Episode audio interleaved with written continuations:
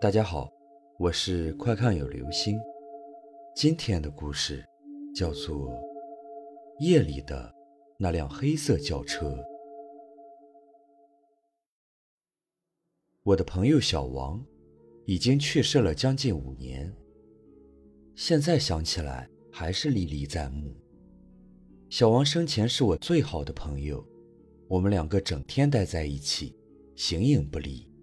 用现在的话来说，我们两个就是一对好基友。小王为人很不错，我也很高兴能遇到这样的朋友。可是后来发生的一切，让我失去了这个朋友，也彻底改变了我对这个世界原有的看法。在小王出事的前两个月里，他曾经和我讲过他所做的很离奇的梦。他说，在梦里。他只有五六岁的样子，身体也变小了，只是思维还没有变。在梦里还有另一个小男孩和他一起玩耍，小男孩人很好，也很热情，他们俩经常在梦里玩。可是有一天，在梦里，小男孩带着小王去了一个地方。那个地方是一片草原，很宽阔，风景也很好。在草原上，小男孩并没有停下来，一直带着小王往前走。走啊走，小男孩带着小王离开了草原，并且越走越荒凉。过了许久，小男孩带着小王来到了一个荒芜的地方，这里没有宽阔的草原，也没有树林和河流，有的只是一片片荒废的泥土地。这时候。有个成年男子突然喊着那个小男孩，然后走到他的面前，一把就把小男孩给抱了起来，并且问他怎么跑到这里来了。小男孩告诉那个成年男子，说小王是他带来的朋友，并且说自己很喜欢他，想和他永远在一起。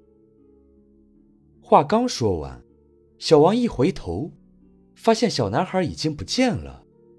那个成年男子慢慢的和小王解释道：“说小男孩是他儿子，在一次游泳中不小心溺死了，并且说那已经是很多年前的事情了。”就这样，小王被吓醒了。当时小王给我讲这个梦的时候，我就觉得很诡异，我还很不解的问过他：“你是不是曾经认识那个小男孩啊？”小王的回答让我感觉这件事情更诡异了，甚至让我感到一丝丝的不安。小王说不认识，从来就没有见过。对于这件事，毕竟是发生在小王身上的，我也只能叫他注意点安全，别太放在心上。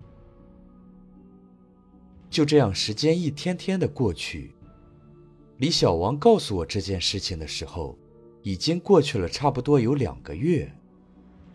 他又告诉我一些他在生活中遇到的很诡异的事情。第一件事，有一天小王下班的时候，已经是半夜十二点了。他说回家的路上，他一直闻到烧纸的味道，就是烧那种烧给死人的纸钱的味道，让人感觉很反感。我当时对他说。这有什么奇怪的？我也经常碰到这样的情况啊。可是小王接下来的话让我浑身发凉。他说，从公司到家的这一路上，他都能闻到烧纸的味道，甚至在他家门口还是能闻得到。小王告诉我，他觉得很害怕，并且当时他把附近的地方都查看过了，根本就没有人在办白事。更没有发现有人在烧纸。我当时听到小王这么说，我也害怕，可以想象小王心里的恐惧有多大了。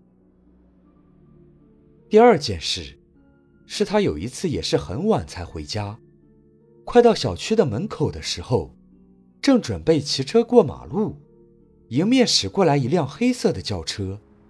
当时路口是红灯，黑色轿车却并没有停。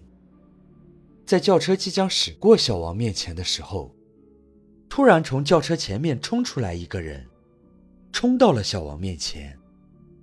因为路很窄，那人速度又太快，小王没能躲开，感觉自己骑车撞到了那个人。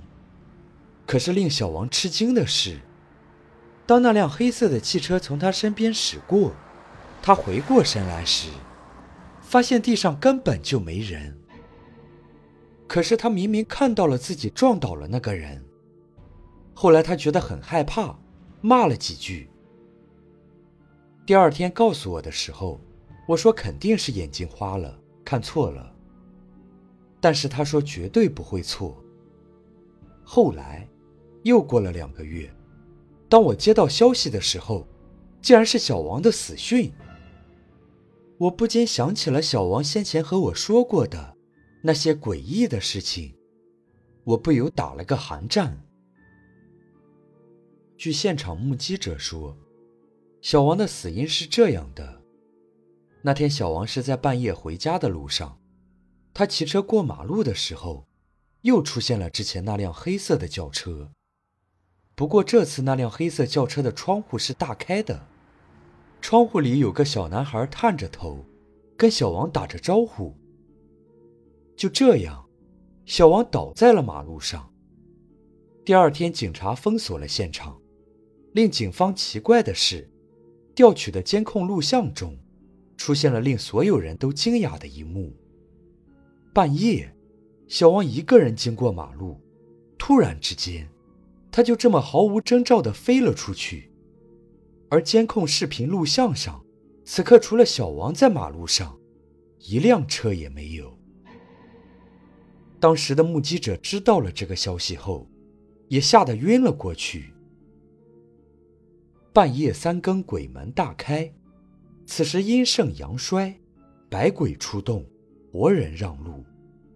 传说十二点是鬼门关大开的时候，此时人间与阴间的通路就会被打开。这个时候阴阳相交，最好不要出门，因为你不知道你遇见的到底是人还是鬼。